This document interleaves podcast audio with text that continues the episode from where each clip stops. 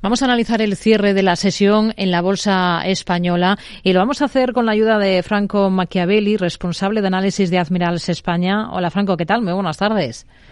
¿Qué tal, Rocío? Buenas tardes. Bueno, una jornada positiva para las bolsas en Europa, con repuntes en el selectivo, en el IBEX 35. ¿Cómo quedan las cosas tras esta sesión?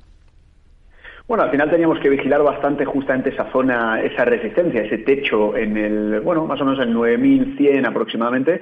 De momento, tono positivo. Si bajamos un poquito la temporalidad, pues siempre y cuando mantengamos esas últimas directrices alcistas, gráfico de cuatro horas que viene manteniendo la, la reciente pauta estructural, no ocurriría, no tendríamos malas noticias. Así que continuamos con, eh, la tendencia principal. Hmm.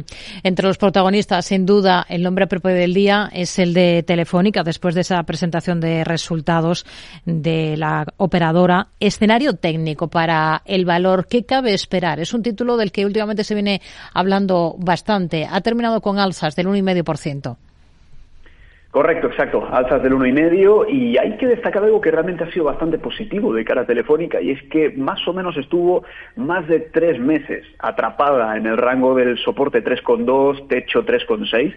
Finalmente ya estamos pues por encima de este nivel, buena señal, buen dato, pero no nos olvidemos que la tendencia general, al final lo que nos está señalando es Techo diagonal, resistencia bajista diagonal desde agosto 2015 hasta que no superemos el 4,9, ese cambio estructural no se llevaría a cabo, pero en el corto plazo de momento lo que estamos viendo hmm. es optimismo.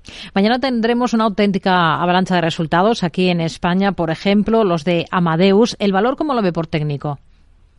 Bueno, Amadeus eh, realmente lo viene haciendo bastante bien, incluso desde su salida a bolsa hace bastante tiempo, pero concretamente desde octubre año 2014 en adelante, directriz alcista, en este caso, buenas noticias para, para Amadeus, que viene aguantando muy bien esa directriz, y por el lado contrario, febrero 2020, directriz bajista que unía máximos decrecientes, acabaría de ser rota, así que de momento mantenemos una estructura alcista, buena señal para Amadeus. Y, y en IAG, ¿cómo ve la situación? También mañana es de los que presenta resultados y hoy hoy ha liderado las alzas durante todo el día.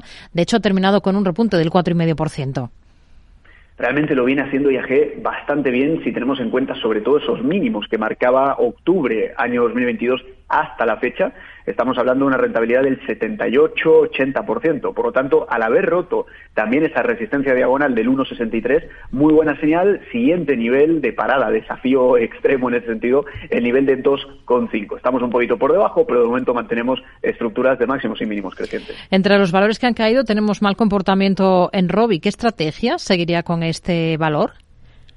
Bueno, al final, Robbie, lo que estamos viendo es que en julio, bueno, no, un poquito antes incluso, enero, febrero del año 2022, mantiene pauta bajista. Un dato importante que hay que señalar, lo mismo, guiándonos por directrices y roturas tendenciales. Julio 2022, eh, digamos, comenzaba esa tendencia bajista y eh, a la altura de principios de este mismo año rompía esa directriz. Por lo tanto, pese a la caída de ahora, lo que tendríamos que estar prestando atención es que justamente ha roto esa directriz y el comportamiento de muy largo plazo lo que señala son largos, estructura alcista muy, muy sólida, hmm. con ese rebote en la, en la línea tendencial de largo plazo. Así que bien, de momento bien, pese al tono negativo. Tenemos a OHL eh, como la mejor dentro del mercado continuo, más de un 6% arriba. Situación técnica para este valor ahora.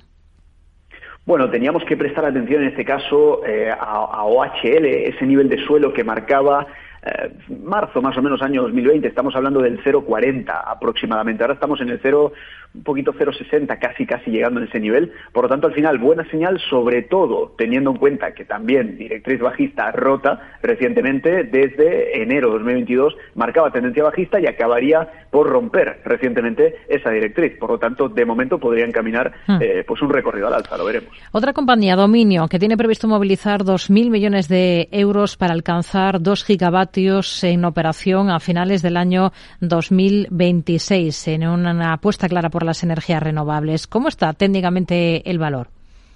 Bueno, importante en este caso vigilar para, para Dominion justamente la zona actual. Justamente en la zona actual en la que se encuentra, zona de los 57 aproximadamente, es un suelo bastante importante que viene aguantando el hecho de que no caiga más. Por lo tanto, al final, esa franja, ese rango comprendido entre la zona actual, zona 57, hasta el techo relevante 87, podría otorgar pautas alcistas de, de corto y medio plazo, mejor dicho, pero el comportamiento que tenga justo ahora en el nivel de soporte actual será determinante para justamente justamente evaluar lo que estamos comentando, esas subidas de corto y de medio plazo. Nos quedamos con ello. Franco Machiavelli, responsable de análisis de Admirals España. Gracias. Muy buenas tardes.